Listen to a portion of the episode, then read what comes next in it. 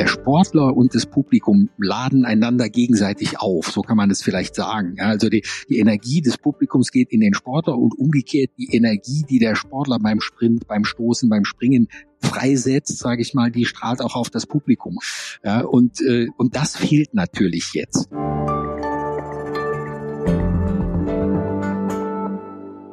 Große Sportveranstaltungen sind seit Jahren Teil öffentlicher Debatten und werden, insbesondere mit Hinblick auf Kosten, Nachhaltigkeit und Austragungsorte, um nur einige Faktoren zu nennen, immer wieder lautstark diskutiert. So auch das Ereignis, das heute im Mittelpunkt unserer Podcast-Folge steht. Die Olympischen Spiele in Tokio.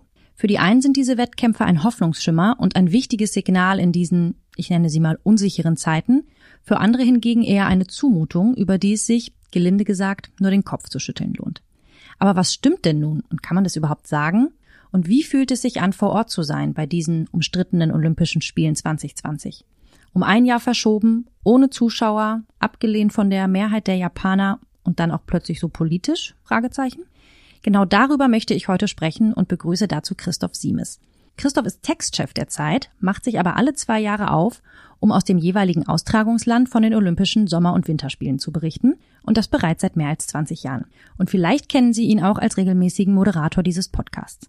Mein Name ist Katrin Schakowski aus dem Team der Freunde der Zeit und ich freue mich sehr auf dieses Gespräch. Christoph, hallo, wie schön, dass wir sprechen. Hallo Katrin. Christoph, ich grüße dich. Sag, wo erwische ich dich gerade und wie spät ist es bei dir? Also es ist, ich muss auf meine Uhr gucken, es ist hier Ortszeit äh, halb sieben und äh, ich sitze im Bauch sozusagen des Olympiastadions von Tokio. Hier gibt's das Venue Media Center, also das Pressezentrum des Olympiastadions. Das wird im Moment im Wesentlichen für die Leichtathletik äh, Berichterstattung verwendet. Und hier sitze ich an so einem Resopaltisch und um mich herum ganz viele Kollegen. Also es kann sein, dass man im Hintergrund ein paar Geräusche hört, ein paar Stimmen, Kollegen, die rein und rausgehen, weil jetzt draußen äh, um halb sieben haben schon die Wettkämpfe begonnen. Und äh, da gibt's halt so ein Kommen und Gehen, Fotografen, Journalisten, Radio, Presse, so alles durcheinander und da hört man vielleicht ein bisschen was von. Ja, okay, super spannend. Das heißt, du bist mittendrin statt nur dabei. Ja, ja, genau. Eigentlich äh, sollten wir jetzt, wir sollten vielleicht draußen auf der Tribüne sitzen. Wir sind ja zwei Kollegen von der Zeit hier in Tokio und äh, wir haben auch schon eine Weile draußen auf der Tribüne gesessen, aber da ist es jetzt definitiv zu laut, weil dann die Startschüsse fallen und da wird ständig auch Musik bei den Rennen und auch bei den Wettkämpfen gespielt und das ist dann einfach zu laut. Der Stadionansager macht dann seinen Krawall und das wäre dann für den Podcast vielleicht ein bisschen zu viel. Ja, verstehe ich. Aber äh, danke, dass du äh, quasi dich von den Tribünen entfernt hast und jetzt mit uns hier sprichst. Hast du nebenbei, nur mal so für mich, hast du irgendwie einen kleinen Bildschirm laufen, dass du trotzdem verfolgen kannst, was im Stadion läuft, oder? Also hier unten im äh, Pressezentrum stehen mehrere große Bildschirme und da laufen sogar verschiedene Sportarten. Also ich kann jetzt hier, wenn ich über meine Schulter gucke, sehe ich einen Bildschirm, da wird übertragen aus dem Radfahrstadion, Bahnradfahren. Das ist drei Stunden von Tokio entfernt und da werden Moment die Wettbewerbe laufen da und das kann man hier sehen und dann kann ich direkt neben mir gibt's einen Bildschirm, der zeigt mir das Bild aus dem Stadion hier und da sehen wir den Hochsprung der Männer im Zehnkampf.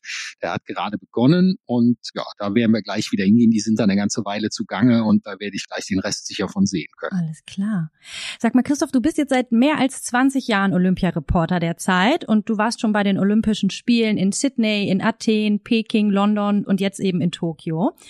Und es kommt mir so vor, dass neben den Wettkämpfen selbst in diesem Jahr auch etliche andere Themen die Schlagzeilen bestimmen, also wie zum Beispiel eine Simone Biles und ihre mentale Gesundheit, die belarussische Sprinterin, die sich hilfesuchend an das Olympische Komitee gewendet hat, nachdem sie Kritik an den belarussischen Sportfunktionieren geübt hat, oder aber auch zum Beispiel die erste olympische Transathletin Laurel Hubbard, wenn ich sie richtig ausspreche.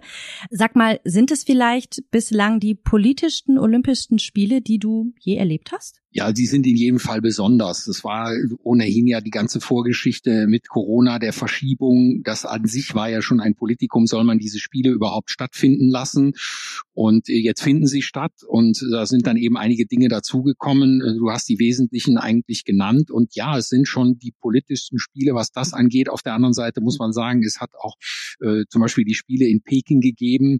Und äh, das war auch ein Riesenpolitikum, die überhaupt dorthin zu vergeben. Kann man in einer quasi Diktatur Olympische Spiele abhalten oder soll man das nicht besser lassen? Das Gleiche hat gegolten, als in Russland 2014 die Winterspiele in Sochi stattgefunden haben. Da hat man auch gesagt, das ist kein freies Land. Da werden riesen Umweltsauereien begangen, um diese Spiele überhaupt durchführen zu können. Da war sozusagen das Gesamtpaket irgendwie politisch. Hier gibt es so politische Einzelpositionen. Es hat sich da ja auch in, auf Seiten des IOC etwas getan, die ja sonst immer die Politik äh, außerhalb des Sports fürchten wie der Teufel das Weihwasser. Und man hat man das ein bisschen geändert, dass die Athleten die Möglichkeit haben, sich politisch zu äußern in sehr engem Rahmen. Ja, früher war das ganz verboten, dass man überhaupt nur ein Fähnchen hochgehalten hat oder seine Meinung in einer Pressekonferenz zu irgendwas gesagt hat.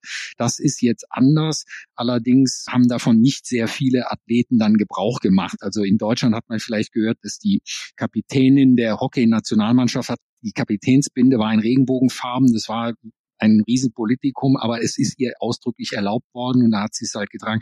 Aber viel mehr ist jetzt nicht passiert, muss man ehrlicherweise sagen. Natürlich ist der Fall der äh, Sprinterin aus Belarus ist natürlich groß, aber das hat ja nicht unmittelbar was mit sozusagen olympischer Politik zu tun, sondern hier schwappt eben der politische Konflikt aus Belarus in diese Spiele herein und die, die Athletin selber legt ja durchaus Wert darauf zu sagen, sie ist keine politische Aktivistin, sondern sie hat die Funktionäre ihres Verbandes kritisiert. Da ging es sozusagen um ein, eine Sportfrage und äh, die hat man aber als Kritik äh, am System dann als politisch interpretiert und hat sie versucht im Grunde ja, äh, aus dem Verkehr zu ziehen. Und äh, äh, da sieht man, glaube ich, vor allen Dingen, wie angespannt die Lage in Belarus ist und dass die schon solche Dinge, dass sie Angst haben, dass hier irgendjemand sagt, ja, der Sportfunktionär hat sie nicht alle, dass das schon nicht mehr möglich ist, wo es eigentlich gar nicht um, um Politik, Politik im engeren Sinne geht. Ja, sag mal, ist das eigentlich, wo wir jetzt gerade darüber sprechen, auch in Hinblick auf andere Austragungsorte, ist dieser Fall jetzt nicht eigentlich auch ein Zeichen dafür, dass es wichtig ist, die Austragungsorte quasi so nach dem Stand ihrer Demokratie auch zu wählen? Das ist immer eine Diskussion, die das IOC führt. Äh, die nächsten Spiele, so, soweit ich sie überblicken kann, bis 2032. Die Spiele 2032 sind gerade nach Brisbane in Australien vergeben worden. Äh, die sind jetzt politisch unverdächtig sage ich mal. Das größte Problem ist im nächsten Februar in Peking wiederum die Winterspiele diesmal. Äh, da ist aber alles gelaufen und da wäre sozusagen, ist der politische Fall, der hätte vor sieben Jahren diskutiert werden müssen, äh, als die Spiele dorthin vergeben wurden.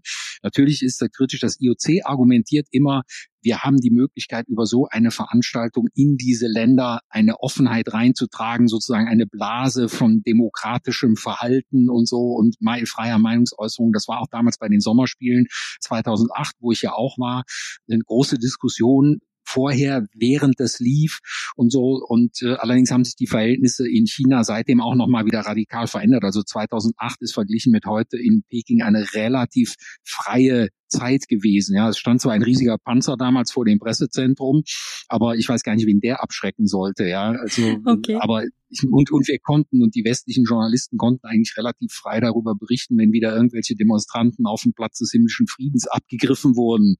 Ja, also das war vergleichsweise frei, wie das jetzt im nächsten Winter sein wird, weiß keiner so genau. Aber vielleicht hat das IOC auch was gelernt und wird jetzt die nächsten Spiele nicht mehr in solche Länder vergeben. Das nächste ist jetzt Paris, was die Sommerspiele angeht. Dann kommt Los Angeles, dann kommt Brisbane. Also da haben wir jetzt erstmal äh, zwölf Jahre Ruhe, sag ich mal. Okay, das, das klingt doch schon mal sehr gut.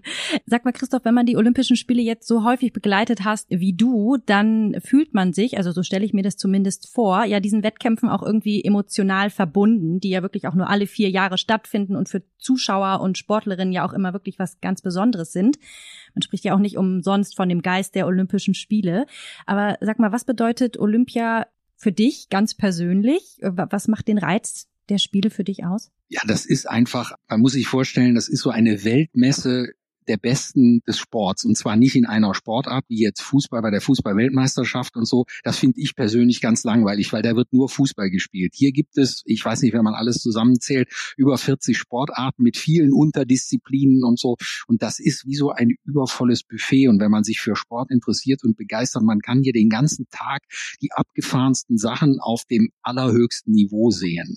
Und es ist auch, was ich immer so faszinierend finde, es ist wirklich die ganze Welt zu Gast. Es gibt ganz kleine Länder. Also ich glaube, hier treten jetzt diesmal 206 Nationen an. Ja. Manche haben nur einen Athleten in ihrem Team und drei Funktionäre. Aber das ist wirklich, wo habe ich sonst die Gelegenheit, Leute aus Bhutan zu treffen? Gestern saßen vor mir auf der Tribüne ein paar äthiopische Journalisten und so. Und das hat man alles sozusagen beieinander und das ist einfach so die Welt in einem Schuhkarton, ehrlicherweise. Und äh, alle haben doch weitgehend gute Laune und es ist ein, so diese Utopie, die ja hinter Olympia steckt, dass sich die Jugend der Welt alle vier Jahre trifft und da eine schöne Party feiert. Das ist natürlich ein bisschen schön gefärbt, aber ein bisschen was ist da auch dran. Und ich finde es einfach immer toll. Ich weiß um die ganzen Probleme und das sagen und schreiben wir ja auch ständig, dass da wir müssen über Doping reden, wir müssen über die Fälle des IOC reden, was die für Geschäfte gemacht haben, damit das alles so läuft und so. Aber wenn das einmal läuft und wenn man die Sportler sieht und wenn man auch viele der Journalisten sieht, die das begleiten und so, das hat einfach was ganz Tolles. Und es ist wirklich auch phänomenal zu sehen, Sportarten, die wir ja im Fernsehen kaum noch zu sehen bekommen, weil nur noch Fußball übertragen wird, was da für unfassbare Könner am Werk sind. Ja, also ich bin zum Beispiel äh, durch Olympia zu einem Fan des Bogenschießens geworden. Da hätte ich mich jetzt früher nicht für interessiert, jedenfalls nicht für das professionelle Bogenschießen. Verstehe ich komplett, geht mir ja, ähnlich. Und das ist aber ein faszinierender Sport. Ja, und das wünschte ich mir, dass mehr davon auch letztlich im Fernsehen zu sehen wäre, wenn nicht Olympia ist. Ja, für mich ist es jetzt toll, dass ich alle vier Jahre oder jetzt in dem Fall sogar nur im fünften Jahr das alles mal wieder zu sehen bekomme. Aber es ist jedes Mal wieder toll. Und hier ist jetzt das Besondere, dass auch viele neue Sportarten dabei sind, gerade die sogenannten jungen Sportarten, wo das IOC versucht, auch jüngeres Publikum zu finden. Also wir haben Skateboard gesehen. Morgen gehe ich zum Wettbewerb der Kletterer. So Sportklettern ist jetzt olympisch. Es gibt dreimal drei Basketball. Das ist also so, wie man das aus amerikanischen College-Filmen kennt, wo oft nur ein Korb gespielt wird und in einer Mannschaft nur drei statt fünf sind. Und ein wahnsinnig schneller Sport in einer sehr schönen Arena und so. Und das ist eine echte Entdeckung. Ja, das fand ich faszinierend. Ja, finde toll, was du erzählst. Aber sag mal jetzt nochmal im Speziellen zu dir. Was ist bei dir oder für dich in diesem Jahr anders, insbesondere ähm, in deiner Rolle als, als Journalist? Was sind vielleicht auch so die größten Unterschiede zu den vergangenen Jahren? Ja, die Regularien sind natürlich wegen Corona absolut, äh, ich will nicht sagen monströs, die müssen halt so sein, wie sie sind, aber es gab schon bei der Einreise ein unglaubliches Prozedere, bis wir überhaupt ins Land reingelassen wurden. Also wir hatten ja alle den Interkontinentalflug in den Knochen und die ganze Prozedur am Flughafen, wir wurden da nochmal getestet und tausend Formulare wurden gecheckt und gestempelt und dann nochmal und nochmal. Allein vom Aussteigen aus dem Flugzeug, bis ich dann im Taxi ins Hotel saß, das hat sechs Stunden gedauert. Ja. Und, ähm, und dann ist man irgendwie schon so ein bisschen durch, aber ich will mich darüber auch nicht beklagen. Ich kann das auch verstehen. Also da kommen ja, ich sag mal, inklusive der Sportler und der Journalisten kamen mindestens 20.000 Leute aus allen Winkeln der Welt mit je unterschiedlichen Corona-Lagen. Die kamen hier rein und die japanische Bevölkerung, die hatten einfach Sorge, dass da jetzt hunderte verschiedene Corona-Mutanten ins Land spaziert kommen. Und das musste natürlich kontrolliert werden. Das ist die erste Hürde. Und die zweite ist, dass wir auch als Anti-Corona-Maßnahme sehr strenges Protokoll haben, wie wir uns bewegen dürfen. Also die ersten 14 Tage die ich jetzt heute rum habe. Also ich bin vor 14 Tagen eingereist. Wir mussten nicht in Quarantäne, durften uns dafür aber nur auf vorgeschriebenen Wegen bewegen. Ich durfte von meinem Hotelzimmer zum Sport fahren und vom Sport zum Hotelzimmer. Mhm. Nichts in die Stadt. Wir dürfen eine Viertelstunde aus dem Hotel, um in einem Laden gegenüber eine Tüte Kartoffelchips zu kaufen. Und dann gehen wir wieder ins Hotel und dann fahren wir ins Pressezentrum, da können wir was essen und so, aber alles ins Restaurant gehen. Was also von Tokio selber habe ich nichts gesehen, außer aus dem Fenster zu gucken, wenn wir mit dem Bus irgendwo hinfahren. Das ist auch schon toll, eine tolle Stadt. Und äh, wir können uns in den Arenen bewegen, was zum Teil sehr schön ist, weil die Arenen selbst historische Orte sind. Zum Beispiel findet der Boxkampf, der olympische Boxkampf findet in der sozusagen wichtigsten Sumo-Halle von Japan statt. Also dieses Ringen, wo immer dicke Männer versuchen, sich aus dem Ring zu stoßen. Mhm. Die haben da so eine Art Heiligtum. Ja? Und in diesem Heiligtum findet jetzt Boxenstein, das ist eine ganz kuriose Anlage irgendwie. Und die habe ich jetzt gesehen. Ja, das würde man sonst vielleicht als Tourist sich sogar mal angucken. Ja. Aber sonst habe ich von der Stadt eigentlich nichts gesehen und dürfte das jetzt aber machen. Außerdem müssen wir jeden vierten Tag inzwischen am Anfang jeden Tag, jetzt jeden vierten Tag müssen wir einen Corona-Test machen und so. Und eigentlich müssen wir immer die Maske tragen Wochen, wirklich von morgens bis abends. Und das ist sehr streng. Wir wissen nicht genau, ob wir getrackt werden über unsere Handys, ja, wo wir uns bewegen, ob wir wirklich auf den vorgeschriebenen Wegen bleiben. Aber im Grunde, ich würde jetzt sagen, meine zwei Wochen sind rum. Ich habe heute so ein U-Bahn-Ticket bekommen. Das ist sozusagen buchstäblich der Freifahrtschein für die Stadt. Und morgen werde ich mal einen Fuß wagen hinaus aus der Blase. Und hier mein Kollege Christian Spiller von Zeit Online, mit dem ich hier bin, der sagte schon, eigentlich fürchten wir uns jetzt ein bisschen, dass wir unsere schöne Blase, an deren Regeln wir uns jetzt so gewöhnt haben, jetzt müssen wir die verlassen und müssen raus in die freie Wildbahn. Mal gucken, was uns da erwartet. Ja, ja, spannend. Aber das ist ein total wichtiger Punkt, den du ansprichst, weil ich hatte 2012 das Glück, die Olympischen Spiele in London zu besuchen und knapp drei Wochen wirklich vor Ort zu sein und das auszukosten. Und da habe ich natürlich gemerkt, dass die äh, Wettkämpfe und die Sportlerinnen natürlich das sind, was die Spiele ausmacht, aber eben auch ganz extrem der Austragungsort selbst. Ja, also die Stadt, Kultur, die Leute, die Gespräche. Und wenn du das sagst, dass da das jetzt so schwierig möglich war, dann fällt ja wirklich total viel, total viel weg von diesem ganzen Spirit. Das ist schade, äh, ja. Also ich würde jetzt sagen, für mich selber, das ist ja ein schönes Zubrot, wenn man sagt, ich kann mir jetzt auch nochmal eine Stadt wie Tokio angehen. Mir tut es eigentlich am meisten leid für die Japaner selbst, ja, mhm. weil die dürfen, die dürfen ja, es gibt keine Zuschauer in den Stadien und die haben letztlich, die haben die ganze Sause bezahlt und sie haben buchstäblich nichts davon. Ja, Sie können es im Fernsehen gucken. Die Japaner sind sehr erfolgreich. Also sind im Moment, glaube ich, also heute Morgen waren sie noch Dritter in der Medaillenwertung. So gut waren die Japaner noch nie. Das heißt, die haben vor den Spielen auch viel investiert in den Sport und diese Befriedigung immerhin bekommen sie jetzt, dass sie eine starke Nation sind. Aber es ist wirklich absurd. Also wenn man hier in das Olympiastadion reinkommt zum Beispiel, da ist vor dem Eingang links davon ist so eine Skulptur mit den olympischen Ringen. Das ist so ein sehr beliebtes Fotomotiv. Da stehen immer 100 Meter lange Schlangen von den Leuten, die wollen sich einmal mit den Ringen fotografieren lassen und die sehen dann, wie wir Journalisten in das Stadion reingehen und sie sind wahnsinnig sehnsüchtig. Jetzt werden wir fotografiert, also wir als Journalisten werden fotografiert und anfangs wurden wir sogar beklatscht, dass wir also wie die Athleten letztlich da reingehen dürfen und so und die nicht. Und das tut mir wirklich in der Seele Seele weh. Und ich glaube, jedes Mal, wenn wir da so rumfahren und so, dann denke ich, das hätten wirklich fantastisch schöne Spiele werden können. Ich war damals auch wie du in London und ich fand London damals ganz mit die besten Spiele, die ich erlebt habe bisher. Und ich habe das Gefühl, das hätte Tokio auch werden können ohne Corona weil es ist eine faszinierende Stadt. Die Japaner sind auch sehr gastfreundlich und so und das, und ist sehr gut organisiert. Also diese in der Blase, das ist äh, auch faszinierend zu erleben. Das läuft wie geschmiert. Trotz all dieser Regeln, ja, äh, mhm. für 20.000 oder eigentlich noch mehr, für 100.000 Leute am Tag, jeden Tag ein Corona-Test. Ja. Es wird alles völlig geräuschlos abgewickelt. Ja, und das kann man nur bewundern. Und umso trauriger ist es, dass die selbst eigentlich so wenig daran teilhaben können. Und so ein leeres Olympiastadion man merkt es natürlich merkt man das und es ist einfach schade. Ja, absolut. Wir hatten es vorhin schon ganz kurz, ähm, oder du sagtest es, dass ja auch eine Zeit lang gar nicht klar war, ob die Spiele denn jetzt wirklich stattfinden können. Irgendwann kam das Go. War da für dich eigentlich oder für euch als Redaktion auch sofort klar, dass du fliegst? Oder gab es Diskussionen? Nee, eigentlich nicht. Also ich sage mal so, ich habe damit gerechnet, bis vier Wochen oder sagen wir drei Wochen bevor es losging, hätte ich es immer noch für möglich gehalten, dass sie abgesagt haben. Also mein Stichtag war, wenn die Pferde verladen werden, ja, für den Reitsport. Weil die Pferde müssen immer vorher auch nochmal in so eine extra Quarantäne und das ist wahnsinnig aufwendig und irre teuer. Und wenn die Pferde verladen sind, dann findet es auch statt. Die wird man nicht zurücktransportieren, ohne dass die gelaufen sind. das finde ich und so super. Ist es dann auch das merken wir uns, wenn die Pferde verladen werden werden. Da gibt's kein Zurück. Also von da ab war klar, aber wir hatten im Grunde schon vorher, wir hatten ja den Flug gebucht schon vor anderthalb oder eigentlich schon vor zweieinhalb Jahren fast. Wir hatten den Flug gebucht für Juli 2020 schon im Ende 2019, ja. Und jetzt ist, und das Gleiche gilt für das Quartier, was wir gebucht haben, ja. Und das haben wir dann verschoben. Und irgendwann ist auch da eine Deadline vorbeigegangen und wenn wir dann zum Beispiel das Zimmer gekündigt hätten und gesagt hätten, wir kommen nicht, hätten wir auch kein Geld mehr zurückbekommen. Nur wenn das IOC selber das abgesagt hätte, dann hätten wir eventuell irgendwelche Regressansprüche gehabt. Da hätte man sich dann streiten müssen, ist das höhere Gewalt oder keine Ahnung. Aber letztlich, das war jetzt für uns nicht der entscheidende Grund zu sagen, weil wir haben es bezahlt, jetzt fahren wir auch hin.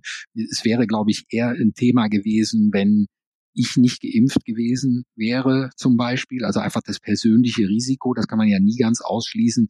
Und wenn die Fallzahlen in Japan noch viel höher gewesen wären. Es wurde am Anfang immer dieser Notstand in Tokio. In Tokio herrscht Notstand. Da denkt man immer, alle Leute bleiben zu Hause und es ist wie nach einem Erdbeben und so. Das ist völliger Quatsch. Notstand heißt hier, dass die Restaurants um acht Uhr zumachen. Äh, mehr ist nicht. Das Leben auf den Straßen, soweit wir das sehen können, vom Bus aus, völlig normal. Ja, heute bin ich in so einem Laden gewesen, wo man so Olympiasouvenirs kaufen kann. Da herrscht ein Gedränge, da würde in Deutschland die Polizei kommen. Ja, also das, äh, dass die Zahlen hier so sind, wie sie sind, wundert mich auch nicht, weil die machen auch nicht viel dagegen, ehrlicherweise. Und die Zahlen sind aber für eine Metropole, ich glaube, in dem Metropolbereich Tokio wohnen 30 Millionen Leute und es gibt jetzt 4000 Fälle pro Tag. Ist das jetzt viel? Ist das jetzt wenig? Ich meine, so, es ist nicht schön, aber es ist jetzt eben nicht so, dass die Leute hier wie die Fliegen äh, mit Covid von den Bäumen fallen oder so. Das denkt man immer, wenn man das Wort Notstand so hört. Und das ist aber nicht so. Und deshalb habe ich die Entscheidung auch nicht bereut und wir halten uns an alle Regeln und bisher hat es auch in dieser Journalistenblase, wir sind ja nochmal eine eigene Blase, Blase, da hat es ganz wenig, vielleicht ein Dutzend Fälle gegeben. Ja, okay. Ja, und das bei acht, neuntausend Leuten finde ich eigentlich erstaunlich genug. Ja. Und sag mal, wie berichtet man eigentlich in der Zeit über die Olympischen Spiele? Also so Sportberichterstattung ist jetzt ja nicht das, wofür die Zeit jetzt unbedingt steht, so würde ich das einfach mal sagen. Wie ist so die Ausrichtung deiner Geschichten? Also zu meinem großen Schmerz machen wir ja nicht so viel Sportberichterstattung. Seit ich bei der Zeit bin, versuche ich immer eine sozusagen allgemeine Sportseite einzuführen. Wir hatten ja mal eine Fußballseite. Ähm, wir machen immer zu Olympia, gibt es in der gedruckten Ausgabe der Zeit zwei Seiten extra. Die sind in diesem Jahr hinter dem Wirtschaftsbuch. Und für diese beiden Seiten schreibe ich mit Unterstützung auch des Kollegen von Zeit Online, da schreiben wir zwei bis drei Artikel auf diesen Seiten, die sich natürlich mehr, die sind so übergreifend, die rühren so ein bisschen zusammen, was in den letzten Tagen passiert ist. Da können wir ja keine aktuelle Ergebnisberichterstattung machen, sondern wir versuchen irgendwie Trends, Themen zu finden, die so ein bisschen mehrere Ereignisse zusammenfassen. In dieser Woche, also in der Ausgabe von jetzt dieser Woche, habe ich äh, was geschrieben über das sich verändernde Bild des Sportstars. Du hattest es ganz zu Anfang gesagt, Simon Biles mit ihren sehr offenen Aussagen zu ihrer mentalen Gesundheit. Das ist hier ein Riesenthema und das verändert das gesamte äh, Starbild so ein bisschen. Also die Stars sind nicht mehr die Makellosen, denen niemand was anhaben kann, sondern im Gegenteil diejenigen, die sich zu ihren Schwächen bekennen. Mhm. Und das galt ja auch schon für die Tennisspielerin Naomi Osaka, die hier das olympische Feuer entzündet hat, was eine große symbolische Geste ja ist. Und die ist ja auch letztlich erst richtig bekannt dadurch geworden, dass sie bei den French Open ausgestiegen ist und gesagt hat, ich halte es nicht mehr aus. Ja, mich immer selbst erklären zu müssen auf den Pressekonferenzen, ich will das nicht mehr. Und dann hat sie sich zurückgezogen. Und im Grunde mit Simone Biles geht es in eine ähnliche Richtung. Und sozusagen der große Star ist im Moment der Star, der sich zu seinen Schwächen bekennt. Es gibt dann auch den Gegenentwurf natürlich jemand wie Novak Djokovic, auch beim Tennis, der hat gesagt hier in so einem, in so einer Journalistenrunde hat er gesagt, Pressure is privilege, my friend. Also Druck ist ein Privileg. Also der freut sich richtig auf den Druck und sagt, das muss so sein. Es gibt keinen Spitzensport ohne Druck und das ist das Wesen des Spitzensports. Und diese Debatte finde ich sehr interessant und die ist in, für meinen Begriff ist die in dem Fall von Laurel Hubbard, weil du den auch am Anfang erwähnt hast, ist es sozusagen kulminiert, weil auf dieser Frau ein so immenser Druck gelastet ist, dass sie darunter buchstäblich zusammengebrochen ist. Also man, es wurde, kein Ereignis ist hier so groß gewesen wie dieses Gewichtheben der Frauen über 87 Kilo, die stärksten Frauen der Welt, wenn man so will. Und äh, vielleicht, weil die Hörer das, Hörerinnen ja nicht so wissen, was dahinter steckt, das ist eben eine Frau, die als Mann geboren wurde und auch professionell Gewicht gehoben hat als Mann, bis sie sich dann Anfang 20 entschieden hat, dass sie eigentlich eine Frau ist. Da hat sie 15 Jahre den Sport nicht mehr betrieben und dann ist sie aber als Frau erneut in den Sport eingestiegen. Und dann gab es natürlich die Debatte darüber, ist das fair? Ist jemand, der 20 Jahre lang Gewichtheben als Mann gemacht hat und der geht jetzt zu den Frauen, ist das nicht unfair? Und diese Debatte plus der Frage, wie akzeptiert sind Transgender in der Gesellschaft und so, hat dieses Ereignis, was normalerweise ehrlicherweise ein Randereignis der Olympischen Spiele ist, ist absolut in den Mittelpunkt gehoben und äh, das, das hat sich gehoben. Ja, und es war auch so, das kam noch hinzu, wir müssen hier immer einen Tag vor der Veranstaltung müssen wir uns dafür anmelden. Das gibt sonst auch nicht. Also normalerweise kommen wir mit unserer Akkreditierung überall rein, in dem Fall nicht. Und ich habe zum Beispiel keinen Platz in der Veranstaltung bekommen, obwohl das eine Riesenhalle ist, wo das stattfindet, die war voll. Ja. Also die ganze Weltpresse hat auf diesen Augenblick gewartet. Dann ist die arme Frau da rausmarschiert und man muss wirklich sagen, es war eine beängstigende Veranstaltung, weil die ist schon 43 Jahre alt und die ist einfach nicht fit. Ja, da muss sagen, die, die stemmen ja da Gewichte bis, also die Gewinnerin hat irgendwas 150 Kilo, hebt die hoch. Ja? Und äh, Frau Habert hat versucht, mit 120 Kilo anzufangen. Und die hat die überhaupt nicht hochgebracht. Und insofern war das eine ganz traurige Veranstaltung und das ist eine sehr ja. schüchterne Person. Und jetzt guckt die ganze Welt dahin und äh, das hatte wirklich was von einer Freakshow. Und das finde ich, ja, war eine sehr seltsame Veranstaltung und hat mich irgendwie auch ganz traurig berührt, ja, weil da ist jemand, ich weiß gar nicht, ob sie es selber wollte oder ob jemand sie letztlich um der, der Transgender-Sache etwas Gutes zu tun, ja, und auch in diesem Sinne der, wir müssen andere Stars haben und so hat man die in das Licht der Weltöffentlichkeit gezerrt und das hat ihr nicht hm, gut getan. Verstehe ich total. Jetzt bist ja, wir sind vielleicht schon viel zu lang, aber äh, ansonsten, wenn ich nicht in der Zeitung schreibe, ich schreibe natürlich jeden Tag auch für Zeit Online und äh, oft auch mehr als einen Artikel. Also hier passiert so viel und man erlebt so viel als Reporter, man will das auch loswerden. Das mhm. heißt, wir schreiben dann immer relativ schnell, dann nicht so lange Stücke, wie man das aus der Zeit vielleicht gewohnt ist, sondern kürzere Sachen, aber ganz unterschiedlich. Ich habe schon über Boxen geschrieben, ich habe über Frau Hubbard geschrieben, ich habe äh, über Schwimmen und so, also alles querbeet. Mhm. Jetzt hast du gerade schon über äh, Druck und über leere Ränge und über die Athleten gesprochen. Da würde ich gerne noch mal kurz drauf zurückkommen, wirklich über auch diese Spiele ganz ohne Zuschauer. Ich meine, ich sehe das jetzt im Fernsehen, die leeren Ränge, insbesondere jetzt auch bei Sportarten wie Tennis, Schwimmen, Leichtathletik, wo das Publikum ja normalerweise sehr stark dazugehört. Und ich finde es ja persönlich traurig. Aber wie empfinden das denn die Sportlerinnen und Sportler vor Ort? Was, was erzählen sie dir? Ja, die sind natürlich auch alle traurig. Ja, die wissen auch, dass die sozusagen, das ist, ist ja auch kein, das ist ja Sport auf diesem Niveau und mit solchen großen Stadien, ja, dieses äh, Leichtathletikstadion, hier gehen 60.000 Leute rein, ne? das, das ist schon so ein magisches Ritual. Also die der Sportler und das Publikum laden einander gegenseitig auf, so kann man das vielleicht sagen. Ja, also die, die Energie des Publikums geht in den Sportler und umgekehrt die Energie, die der Sportler beim Sprint, beim Stoßen, beim Springen freisetzt, sage ich mal, die strahlt auch auf das Publikum aus. Das war äh, zum Beispiel der, derjenige, bei dem das am klarsten geworden ist, war Usain Bolt früher, dieser Sprinter. Der hat das ganze Stadion dirigiert, inspiriert und so und den kannte auch jeder. Ja, und, äh, und das fehlt natürlich jetzt. Die Sportler haben sich damit arrangiert. Sportler sind wahnsinnig geübt darin, sich einfach auf ihr Ding zu fokussieren. Sie müssen ja auch im Zweifel die Zuschauer ausblenden. Ganz viele von denen sagen, das nehme ich gar nicht wahr, ich bin in so einem Tunnel. Und wenn die dann fehlen, dann ist es anfangs ein bisschen ungewohnt, aber die hatten ja jetzt nur anderthalb Jahre Zeit, sich bei Wettkämpfen ohne Zuschauer im Grunde auch darauf vorzubereiten. Das ist traurig, aber hat zum Beispiel auf die Leistung nach unserem Eindruck überhaupt keinen Einfluss. Die sind nicht schlechter, im Gegenteil. Ja, also es hat ja hier im, im in der Leichtathletik auch schon mehrere Weltrekorde gegeben, was eigentlich ungewöhnlich ist, weil man denkt, die Zeiten sind schon weitgehend ausgereizt, aber es hat sowohl bei den Männern wie bei den Frauen Weltrekorde über 400 Meter Hürden gegeben. Das, da hätte man jetzt auch so nicht mit gerechnet. Da heißt es jetzt, die Bahn ist sehr schnell, ja. Wir machen jetzt gerade auch eine Geschichte darüber. Das ist so eine italienische Firma, die die Leichtathletikbahn baut, ja. Und vielleicht ist da extra Gummi drin, keine Ahnung. So, aber ansonsten ist das Fehlen des Publikums. Wir haben mit dem äh, Fechter Max Hartung gesprochen. Das ist so einer der der, wichtigsten Stimmen auch der deutschen Athleten. Der hat diesen Verein Athleten Deutschland gegründet und ein sehr reflektierter Typ und so. Und den haben wir das auch gefragt. Und er sagt, ja, für mich als Fechter ist es in meinem Gefecht ohnehin so, dann wird die Halle abgedunkelt und dann kommen so Spots, zwei Spots, die die beiden Fechter so ausleuchten wie im Theater.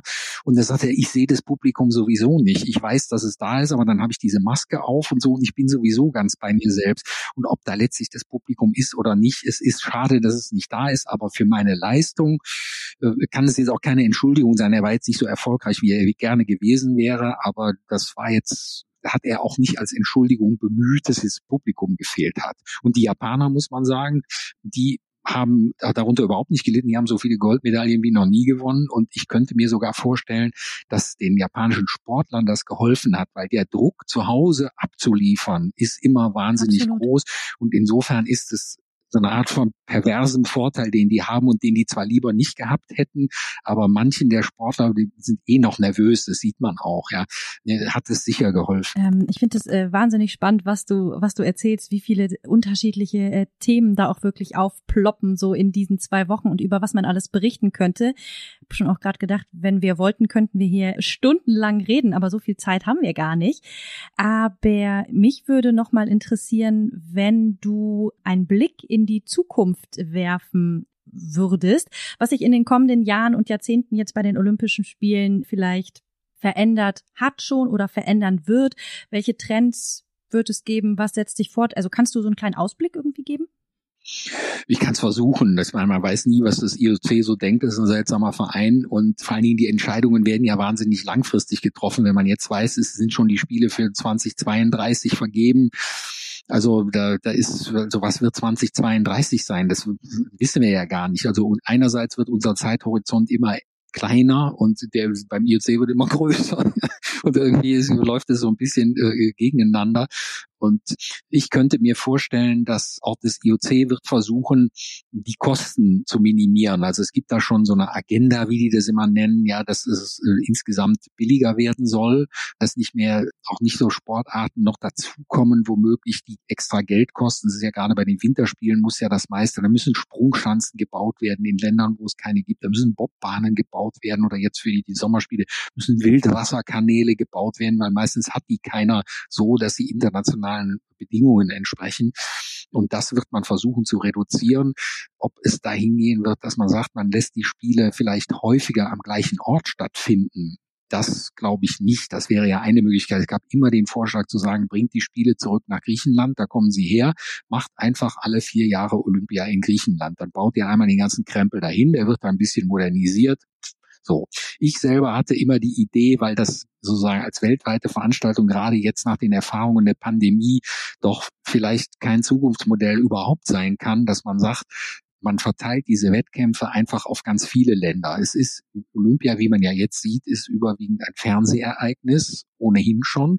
Und man kann das aus der ganzen Welt zusammenschalten. So wie man das hier aus zehn Stadien zusammenschaltet. In Tokio kann ich das auch aus zehn Stadien zwischen New York und Baku oder was zusammenschalten. Und das wäre eine mögliche Idee. Ja. Allerdings ist die Frage, ob und, und man hat vor Ort immer ein Publikum und man gibt eine Sportart in ein bestimmtes Land, wo man dann auch ein tolles Publikum dafür hat. Zum Beispiel die, gibt es, habe ich schon Olympische Spiele erlebt, wo sich die das heimische Publikum dafür überhaupt nie interessiert hat.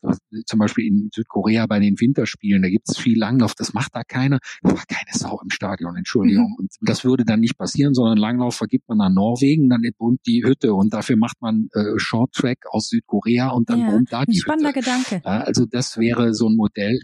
Aber ich weiß nicht, ob das, das ist vielleicht auch naiv, das weiß ich nicht. Aber ich könnte mir das vorstellen und das ist ja der Test hier. Die ganzen Zuschauer sind ja nur virtuell dabei. Es gibt hier so verschiedene Möglichkeiten, wie man virtuell im Stadion, es gibt da so, so ein äh, Hashtag Dear Athletes und da kann man so die Kamera winken und das wird dann hier während der Wettkämpfe auf dem Videowürfel so eingeblendet und aus aller Welt, da wird auf eine Weltkarte gezeigt, woher jetzt diese Grüße kommen und so. Also man versucht im Grunde das so virtuell das Publikum teilhaben zu lassen. Ob das eine Zukunft ist, keine Ahnung. Aber es wird äh, sicher in dieser Hinsicht was passieren müssen, dass die Kosten insgesamt runter müssen, auch der Impact auf letztlich in, in ökologischen Fragen. Ja, da gibt's schon ein Bewusstsein dafür, aber das ist natürlich eine Riesenmaschine hier. Ja, also allein der Stromverbrauch und die Busse, die herumfahren mit allem und so. Also das ist schon, die Klimabilanz ist nicht so ganz toll, würde ich sagen. Glaubst du, dass sich deine Arbeit auch verändern könnte? Also äh, glaubst du, du wirst die nächsten Jahre weiterhin auch vor Ort sein oder wäre das zum Beispiel auch ein Modell? Du sprichst es gerade an, eigentlich alles äh, findet vor dem Fernseher statt, dass du auch zu Hause in, in Hamburg sitzt und die Spiele über den Fernseher anschaust und machen das vielleicht manche äh, Sender oder Verlage auch schon? Ja, das ist gerade bei diesen Spielen, ja, weil natürlich vielen war das dann zu teuer und zu riskant und Gesundheit und so und, und man hat dann auch Lösungen gefunden, also dass man auch von Deutschland aus hätte ich diese ganzen Streams, die hier produziert werden, also die ganzen Fernsehbilder, die produziert werden, das macht ja das IOC selber, das hat eine eigene Firma produziert, die Fernsehbilder und das benutzen dann wiederum die nationalen Fernsehanstalten. Und diese Streams, diese Bilder vom OBS, vom Olympic Broadcasting Service, die die kann ich zu Hause in äh, Hamburg, kann, könnte ich die am Fernseher angucken. Ja, und dann kann ich davon sozusagen wegreportieren. Aber das Interessante äh, ist und bleibt eben, was hinterher passiert, weil die Kamera fängt eben nur einen Teil des Geschehens ein. Und ich muss sagen, ich finde, dass man die Dimensionen dieser Sportarten, also was das eigentlich heißt, 100 Meter zu laufen, was es eigentlich heißt, 6 Meter zwei im Stabhochsprung zu machen, also das erfährt man in seiner ganzen Brutalität und Größe nur im Stadion selbst. Die sind viel schneller, als es im Fernsehen aussieht. Sechs Meter sind viel höher, als es im Fernsehen aussieht und so. Und deshalb ist es wichtig, dass da Menschen vor Ort sind, die das angucken und irgendwie auch einordnen und versuchen, ein bisschen von dieser Faszination des Live-Erlebnisses auch überzubringen und so. Aber es gibt viele Kollegen, also auch zum Beispiel die, die ganzen Verbände haben ihre Pressearbeit, machen die meistens von zu Hause aus inzwischen. Ja, und wir sind also diese ganzen Tools, die wir haben, diese Chat-Apps und so, da wird ständig äh, sich ausgetauscht, das ist im Grunde eine einzige fortlaufende Redaktionskonferenz. Das ist jetzt mit der Zeitverschiebung von sieben Stunden manchmal ein bisschen anstrengend, weil wir gehen gerade ins Bett, da stehen die anderen gerade erst auf, so ein bisschen. Aber das geht alles, ja. Und wenn man jetzt sagt, natürlich gibt es Zeitungen, die das aus Kostengründen auch gesagt haben, was fährst du nach Japan, kannst du doch von zu Hause aus machen.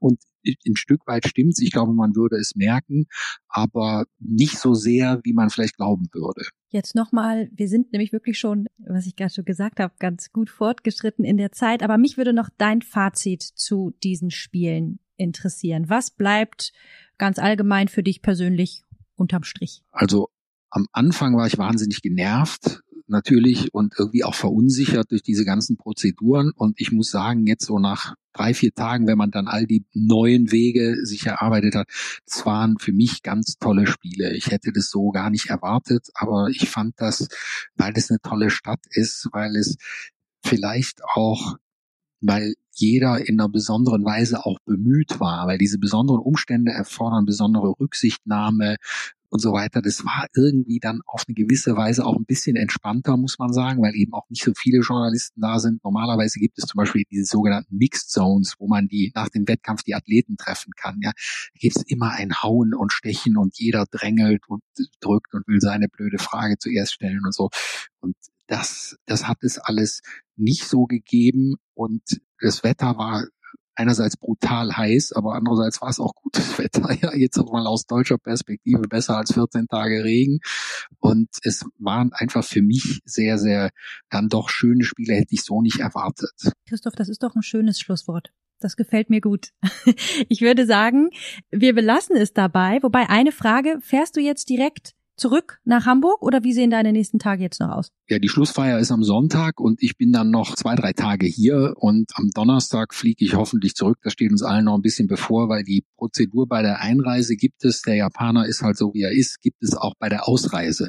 Also man muss da nicht nur, also ich muss nur noch nicht nur gucken, was mir in Deutschland widerfährt, da hat sich ja auch sozusagen die Einreisepolitik ein bisschen verändert in der Zwischenzeit, sondern die Japaner wollen, glaube ich, zum Ausreisen auch noch einen Test sehen und so. Und das steht uns allen noch ein bisschen bevor, wie das so alles funktioniert. Aber das hat noch für mich zumindest noch ein bisschen Zeit. Okay, dann wünsche ich dir, lieber Christoph, starke Nerven und vor allem eine gute Rückreise. Und wir freuen uns auf dich hier wieder in Hamburg.